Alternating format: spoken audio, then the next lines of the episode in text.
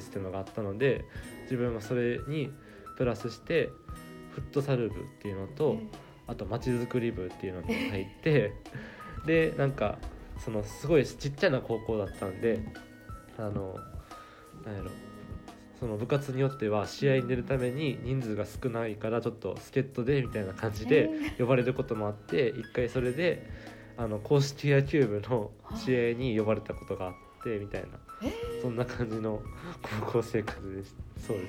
高校野球も参加されたっていうことですね。そうですね。なんかなんやろ。まあ高校ちっちゃいっていうのもあってまあそんなに強くはなかったんですけどなんか敗者復活戦かなんかの時にその上の先輩が抜けちゃうからでそれで人数足りないから来てって言われて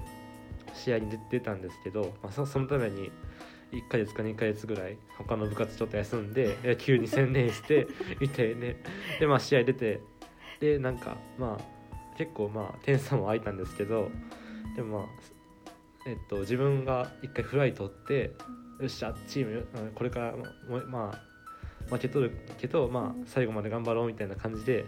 切り替えて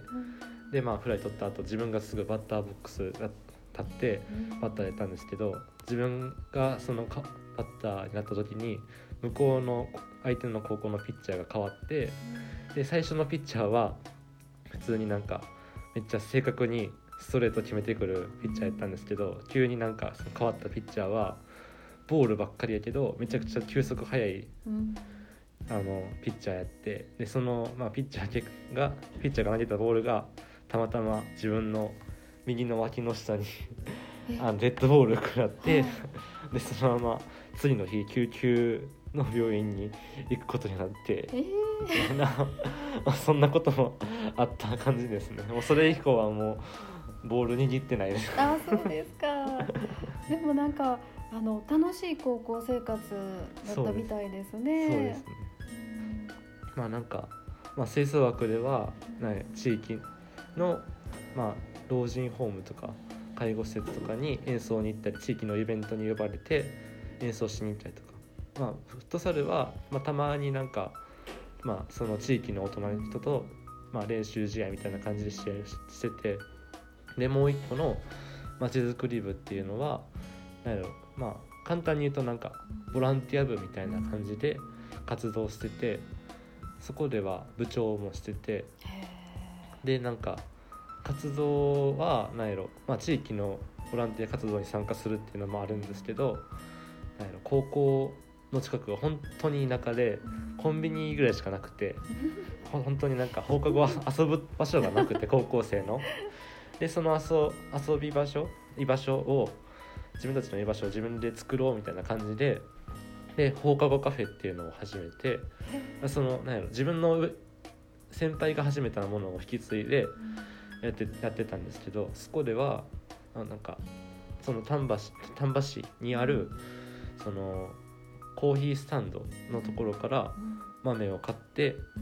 でコーヒー豆自分たちで手でひいてであのもう全ど全部のドリンクとお菓子100全部100円で で提供してて。でそのあの提供するおおやつスイーツも自分たちで毎回考えて手作りで出してて。えでそれで部費を自分たちで稼ぐというか貯めてで次の新しいものを買うとかそういう活感じの活動をしてました。そうですか。じゃあ充実したね丹波での生活が送れたんですね。そうですね。うんまあ高校在学中には生徒会長にも一度なって。あすごい。でもちょうどコロナの時期だったんであまり活動はなかったんですけどでもなんか友達からというかまあ後輩からのと後輩とか友達からの要望もあって自販機増やしてほしいとかそういうのにちょっとまあ答えて、まあ、自販機増やし増やしたりとかそういう活動しかできなかったんですけど一時期生徒会長もしてましたその丹波にずっと居続けようっていうわけではなくてまたこちらに戻ってきてくれたんですね。そうですね、はい。なんかまあ 高校を卒業する時に、まあ、その進学する進学するってなってたんですけどまあそこで、まあ、進学する学校をどうしようかってなった時にまあいろいろ選択肢はあって向こうにもあの学校もあったんですけど、うん、まあ金銭的にもちょっと一人暮らしってなるとやっぱりお金かかってくるのでやっぱり今の実家から通うのが一番お金かからずに学校に通えるのかなってなって 今の今の実家に帰ってきて学校に通ってるって感じです。あそうですか。はい。えっ、とね戻ってきた時にですかねその、うんうん。あの響いてた御言葉があるそうですね。そうですね。その時にすごいなんかこの御言葉読んでわすごい自分このまんまの御言葉すごいこの御言葉が自分に合ってるなって思ったのが創世記28章15節なんですけど「見よ私はあなたと共にいる。あなたがどこへ行っても私はあなたを守り必ずこの地に連れ帰る。私はあなたに約束したことを果たすまで決して見捨てない」この御言葉はすごい自分が今まで歩んできたというか一時一時期離れてたんですこの教会から離れてたうん。離れて離れてたんですけどここにまた帰ってこれたのはすごいイエス様の導きがあったんかなって。そうですね。あのどこへ行ってもっていう本当にその神様の御言葉を守ってらっしゃるなって 丹波での生活もね楽しんでらっしゃったしそして現在は大学生であの看護師さんのねお勉強をされているということなんですがこの春からあの教会でも新しいチャレンジというか始められたそうですね。そうですねこの4月からなんですけど自分も一時期小学生の時に通ってた CS の先生に今この4月からなって今まだあの慣れない環境なんですけど すごいまあなんやろあのこれまでというかその健太先生とかうんみーちゃん先生にいろいろ教えてもらいながら今 CS の先生頑張っています。そうですか。子供たちと触れて触れ合ってどうですか？もともとまあ自分も一人っ子っていうのもあってすごいなんかちっちゃい子子供とかすごい好きで本当にそのまあ教会の CS の先生以外にも普段ボランティア活動として姫路 YMCA っていうところに所属しててそこではまあ簡単に言えば、まあ、この地域である自然学校に、まあ、先生とは別にそのリーダーって呼ばれる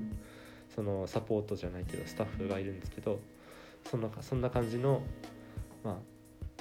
自然学校のリーダーみたいな感じの活動を月に1回子どもたちと一緒に活動してみたいな感じです。あそうですかじゃあ講師ともにというかいろんな場面であの本当阿部君を見てるとこう人に使える人と関わることが大好きなんだなって思いますね。そうですね。本当になんか、まあ、こまあ子供とか大人とか関わるあのそんなんやろ関係なく人となんか話したりとかいろいろいろいろ話聞いたりとかなんかまあ自分が経験してきたことがそれがまあなんか人の支えになったりとかまあなんか同じ経験同じ同じような経験してきた人たちのなんかサポートじゃないけど支えになれたらなってなんかまあ辛いこともそれはまあ確かにあったんですけどこのことを別になんかマイナスに捉え捉えずにプラスに捉えてなんか人の役に立ちたいなってすごい思います。そうですね本当にその通りの人生を歩まれてるのでなんかまだね二十歳っていうのが 思えないぐらいしっかりしていて、うん、本当に素晴らしいですね。はいありがとうございました。ありがとうございました。はい、それでは手元先生に励ましのメッセージを語っていただきましょう。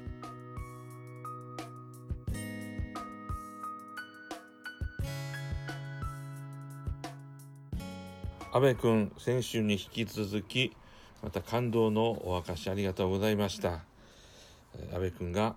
えー実家を離れて丹波で、えー学校生活をなさりいろいろな体験をなさったこと本当に嬉しく思います。今大学生となり姫路に帰ってきてますね、えーこれからも頑張ってほしいと思います。さて励ましのメッセージに入っていきたいと思います。テーマは苦手なことの中にも祝福があるです。好き嫌いがあることは何の問題でもありませんね。ただそれが行き過ぎてあんなものが好きな人はどうにかしているよみたいな優劣の問題に展開してしまうことは大きな問題ですね。嫌いという感情が嫌いなものの存在さえも否定してしまってはいけないのです。私が嫌いであったも他の人は好きかもしれません。私が嫌いであってもその存在自体に価値がないわけではなく十分価値があることを認めることが大切ですね。私はパクチーが苦手なんです。あんなまずいものよく食べるわと思いますけれどしかしパクチーが好きな人もいるしパクチーにはパクチーの栄養素があって健康に役立つってことを知っています。それはそれで素晴らしいですよね、まあ、よく聞くことですが嫌いな食材の中にある栄養素が不足して体調を崩すということがあるようです。苦手な食材苦手な人苦手な状況が私たちを強め成長させてくれるっていうことが大いにあるんですよね。まあ、そんな視点を持つことで人生をたくましく生きることができると思いますね。こんな面白い話があるんですね。アメリカの東海岸のニューファンドランド島付近で採れた魚は鉄道で5日も6日もかけて西海岸のカリフォルニアまでやってくるそうです。しかし列車の水槽の中で1週間も生かして運ぶのは並大抵のことではありません。どうしても途中で死んでしまったり弱ってしまったりしてしまうんですね。なんとか息のいいまま